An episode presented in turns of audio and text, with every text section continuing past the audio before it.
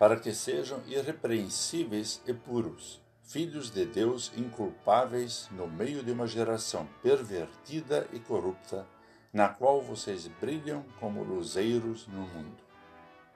Conforme carta aos Filipenses 2, versículo 15.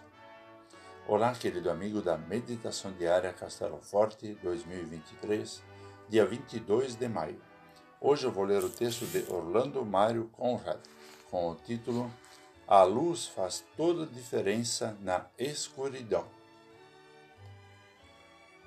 Certamente você já teve a experiência de ficar no escuro. Já tentou se locomover nessa circunstância ou encontrar objetos? É difícil, não é mesmo? Facilmente tropeçamos em obstáculos, temos dificuldades em encontrar coisas e, dependendo das circunstâncias, é perigoso também. Para resolver o problema, fazemos uso de alguma luz, e como a luz faz diferença nesse momento. Assim, como a luz faz toda a diferença quando estamos no escuro, também a atitude dos filhos de Deus tem o mesmo efeito.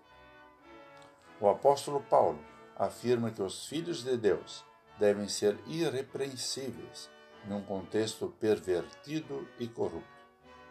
Agindo dessa forma, brilharão como luzeiros no mundo. Em outras palavras, servirão de orientação. Serão luz em meio à escuridão espiritual e moral. A carta aos Filipenses foi escrita em torno de dois mil anos atrás. Ao olharmos para aquele tempo e hoje, facilmente percebemos que as coisas não mudaram muito no sentido espiritual e moral. Por causa da desobediência inicial de Adão e Eva, o mundo carrega em si a corrupção do pecado.